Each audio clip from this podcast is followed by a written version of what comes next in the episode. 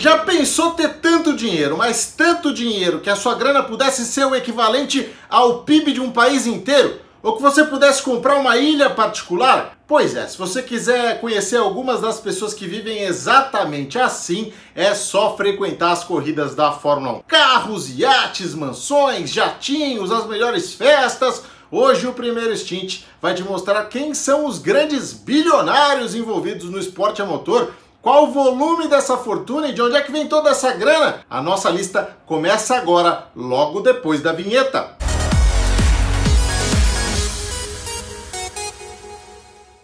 Você que gosta de automobilismo, seja muito bem-vindo a mais uma edição do Primeiro Stint. Hoje mergulhando no universo dos bilionários da Fórmula 1, os caras que fazem as melhores festas, que ancoram os iates na beira da pista em Mônaco, que voam nos jatinhos particulares, que compram equipe pro filho correr. I love my job. You love your job today? Absolutely. É o verdadeiro show do bilhão que a gente vai mostrar aqui para você nesse vídeo. Antes, eu quero te pedir para já deixar o seu like, sua inscrição no canal, já que nós também queremos ser milionários e eu prometo que eu vou chamar vocês para ver a corrida de Mônaco do meu barco. Combinado? Aliás, como agradecimento à marca de 10 mil inscritos, a gente vai dar duas miniaturas de Lego para vocês. E para participar, para entender as regras, é só entrar nesse vídeo aqui em cima, tá legal? Tá tudo lá, você vai entender como é que você pode ganhar esse Lego. Agora é hora de assinar o cheque. Shut up and take my money. Posição número 9 no ranking de bilionários da Fórmula 1. O mais pobrinho, aquele que mora no puxadinho lá na Ásia, manda apagar a luz porque não é sócio da Light, um desconhecido chamado Ong Ben Seng, o maior responsável pela chegada da Fórmula 1 a Singapura. Esse cara é dono dos hotéis Hilton e Four Seasons de Singapura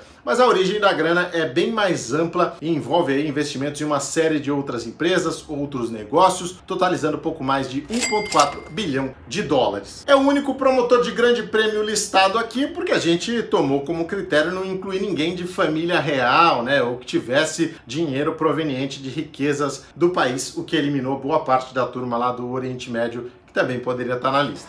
Posição número 8 para Mansur Ojé, mais de um bilhão e meio de dólares construídos por meio do grupo TAG, que foi detentor da marca de relógios Tag Heuer até 1999 e hoje atua principalmente no mercado de aviação. A história do grupo TAG na Fórmula 1 começa com o patrocínio aos carros da Williams lá no início dos anos 80, como você pode ver aí nas imagens. Em 1983, o Ron Dennis, que de bobo só tem a cara e o jeito de andar, foi lá e ofereceu não um contrato de patrocínio, mas uma sociedade ao Mansur Ogier na McLaren. Esse movimento foi decisivo porque o Mansur também se jogou de cabeça no projeto e a McLaren voltou a ser uma equipe campeã já nos anos seguintes, usando os motores TAG desenvolvidos pela Porsche e que eram rebatizados com a marca do sócio do time. Ainda hoje, o Mansur Ojé tem 14% do grupo McLaren, o que significa que ele ainda vai ficar fora aí da lista de auxílio emergencial por mais algum tempo.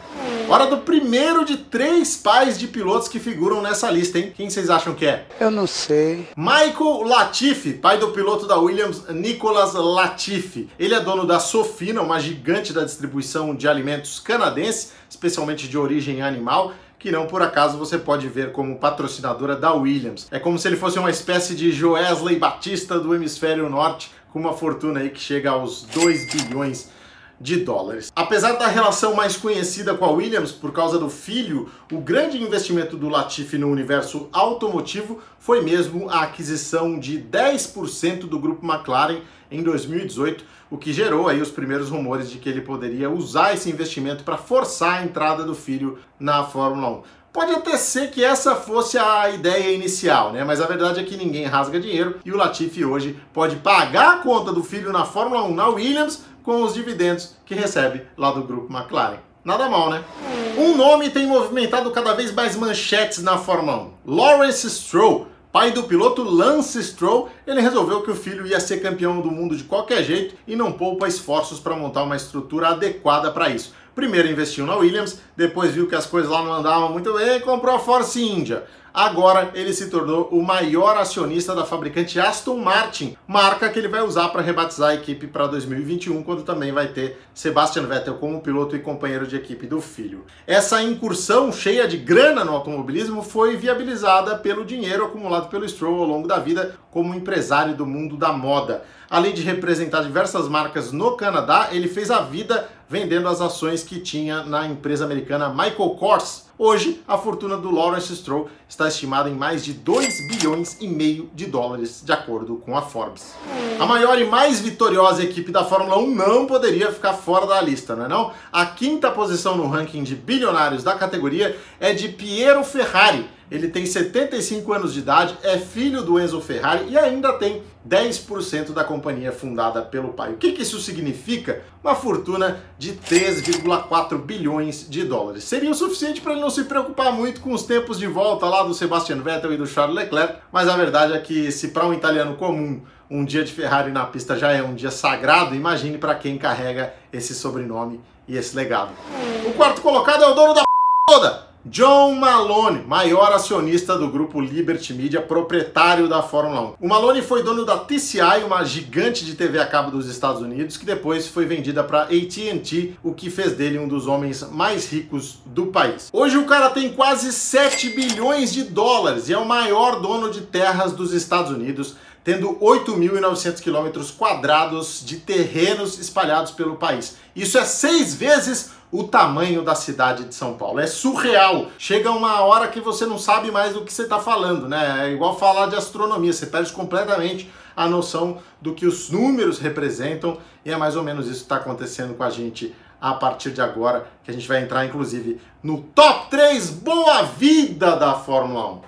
Cada vez mais perto da estreia na Fórmula 1, o russo Nikita Mazepin vai ser também o maior herdeiro presente no grid de largada, já que a fortuna do pai dele está avaliada em mais de 7 bilhões de dólares. É o que tem ajudado muito a alavancar a carreira dele, né?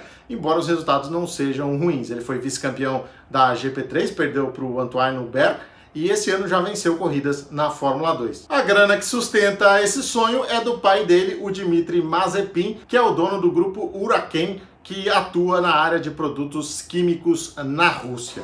Se um dos grandes mistérios da Fórmula 1 para você tenha sido a passagem do Marcos Ericsson pela categoria, incluindo aí a devoção que a Sauber tinha por ele, então a explicação vem agora. Em julho de 2016, a equipe foi vendida para um grupo de investidores que já fazia parte do dia a dia do time, liderado por um bilionário sueco apaixonado por corridas. O nome dele, Finn Rosen, simplesmente o dono do grupo de embalagens Tetra.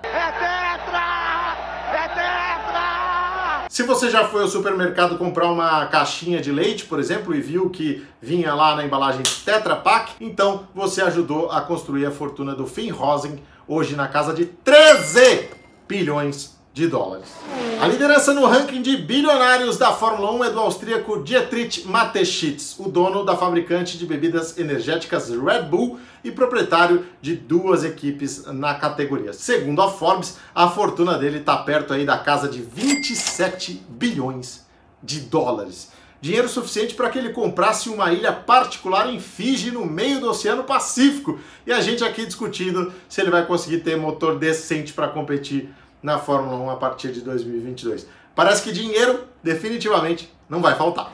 Talvez você tenha chegado ao final desse vídeo perguntando: Poxa, mas e aí, cadê os pilotos? Nenhum piloto bilionário? O que é que esses caras estão fazendo com a grana? Pois é, isso dá a exata dimensão do quanto é difícil chegar no clubinho dos bilionários, né? Hoje quem está mais perto disso, mas talvez ainda não seja nos próximos anos, é o Lewis Hamilton, que acumulou 525 milhões em bons salários e contratos de merchandising. Mas é só a metade, né? Tem um longo caminho ainda pela frente. Se você gostou, dá o seu like, se você gostou, compartilhe e principalmente se inscreva no canal. Esse aqui é o primeiro stint, sempre com um novo jeito de curtir Fórmula 1. Probably has an Enzo. This is not an Enzo. What's up, Lewis? Lewis. Lewis. Yeah. Lewis, get a shot this way, bro.